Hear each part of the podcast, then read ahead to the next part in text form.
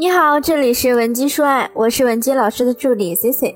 如果你有任何情感问题，可以添加我们分析师的微信文姬零零五，文姬的小写全拼零零五，即可获取一到两小时免费专业情感咨询。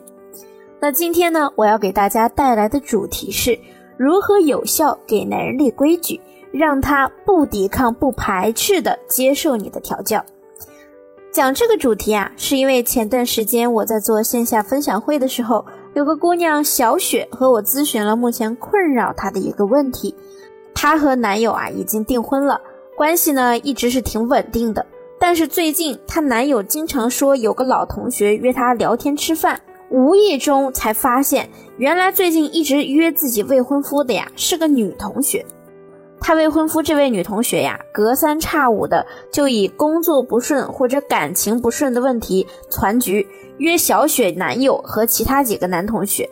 可是约着约着就变成了她和小雪男友单约。小雪呢，其实很担心被挖墙脚，但是我在听了小雪描述了自己的男朋友后，发现对方属于那种比较老实的男生，平常呢也不会油腔滑调。所以我就告诉小雪，她的男友啊，并不是主观意愿上的想要出轨，只是在某些问题上边界感较弱。那想要避免进一步发酵，最好的方式呢，就是去强化男友的边界感。那有的同学呢，听到这里可能会说，这可不能惯着，一定要管好男人，不应该再让他和什么老同学往来了。那我们不妨冷静思考一下，如果呀，你用这种强硬的态度。要求你另一半和朋友、同学绝交，那你的另一半他肯定是不自愿接受的呀，还会觉得你不信任他，反而会给第三者制造可乘之机。我就曾经见过一个小三，利用原配夫妻的信任危机，使出了离间计，导致男方下定决心要离婚。所以啊，想避免这种情况，我们呢是不能硬来的，而是要智取。那教你一个方法。当你意识到他和其他异性有问题的时候啊，先不要用扎心的话语去攻击对方，而是让他先乐在其中，然后以示弱加撒娇的方式对他说：“亲爱的，我知道你可能只是想和他保持老同学的关系，但是你讲话这么温柔体贴，别的女生很难不会喜欢上你吧？我还挺吃醋的，心里都有些难受了呢。”那女性以示弱的方式来宣示主权呢？通常男人是不会拒绝的，而且男人也会明白你的底线究竟在哪里。这样说相当于用最温柔的话语告诉对方：如果你再触碰我的底线，后果是很严重的，而且呢，我会让你自己去承受这个后果。那毕竟你们的关系已经很稳定了，他对你有感情，那这种情况下是不会再去触碰底线的。你千万不要担心，你这么说了，男人会不高兴。尤其是在感情问题上，你的主权呀，你一定要捍卫到底，不要一步步退让，否则只会让对方越来越强势，不断的得寸进尺。那如果你的另一半回馈给你的信息是类似，啊，我知道了，我会和他保持距离的，这个时候呢，你就可以见好就收，不要继续恋战了，千万别去追问。哎，你们究竟在聊什么呀？你们怎么那么多话呢？你们之前是什么关系啊？他是不是喜欢过你？你是不是喜欢过他？这样做呢毫无意义，还会把自己陷入一个被动的局面。那如果你也有感情问题，可以添加我们私人情感分析师的微信文姬零零五，文姬的小写全拼零零五，发送你的具体问题给我们，即可获得专业的情感导师一到两小时免费咨询。可能还有一些同学觉得感情呢就是要顺其自然，何必立什么规矩呢？那 c c 在这里啊要说一句比较消极的话了，不要太相信人性，也不要挑战人性。人呢是很难战胜人性的。比如我们明明知道不论什么原因，人都不应该出轨，但是当诱惑足够大的时候，我们每个人啊都可能做不到完全杜绝诱惑。所以人一定是需要被约束的。你希望你们的关系坚固、婚姻美满，那就一定要学会给他立规矩，你的框架感呢才能相应的增强。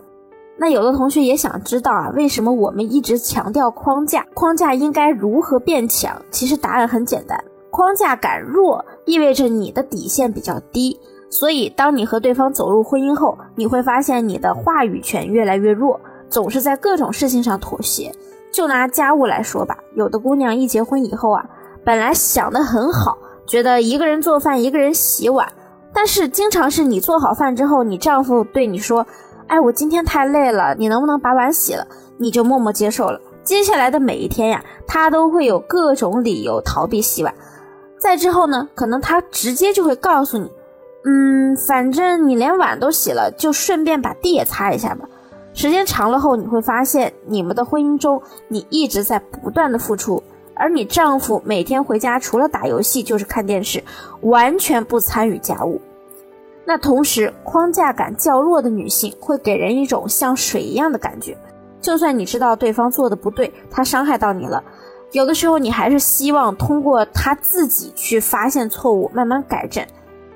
但是我要告诉你的是，现实生活中啊，男人没有那么强的自觉性。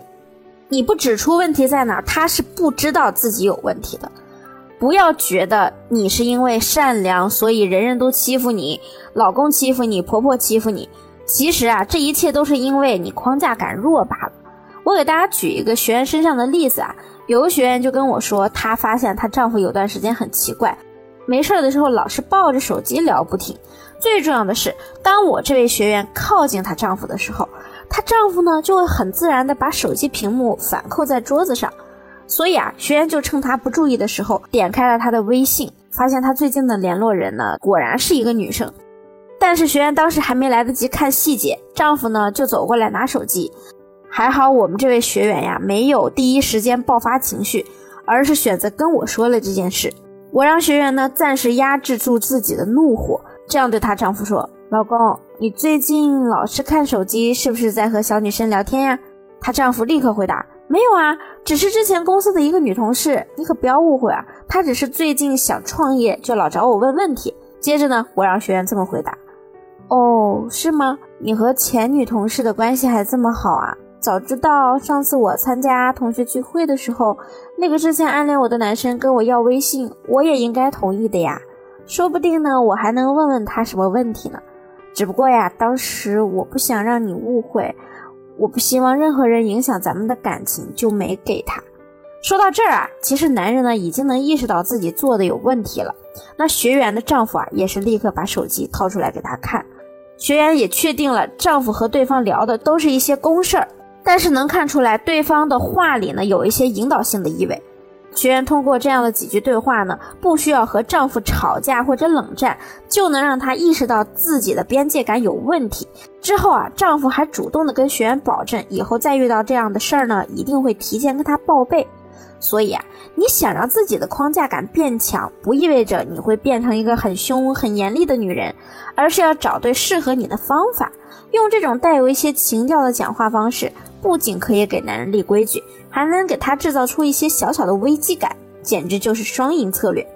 当然，我们还有很多针对不同男人的技巧和方法。如果你想了解更多，或者你有其他情感问题想要解决，可以添加我们分析师的微信文姬零零五，文姬的小写全拼零零五，发送具体问题给我们，即可获得一到两小时情感咨询师的免费咨询服务。好了，我们下期节目再见。文姬说爱，迷茫情场。你的得力军师。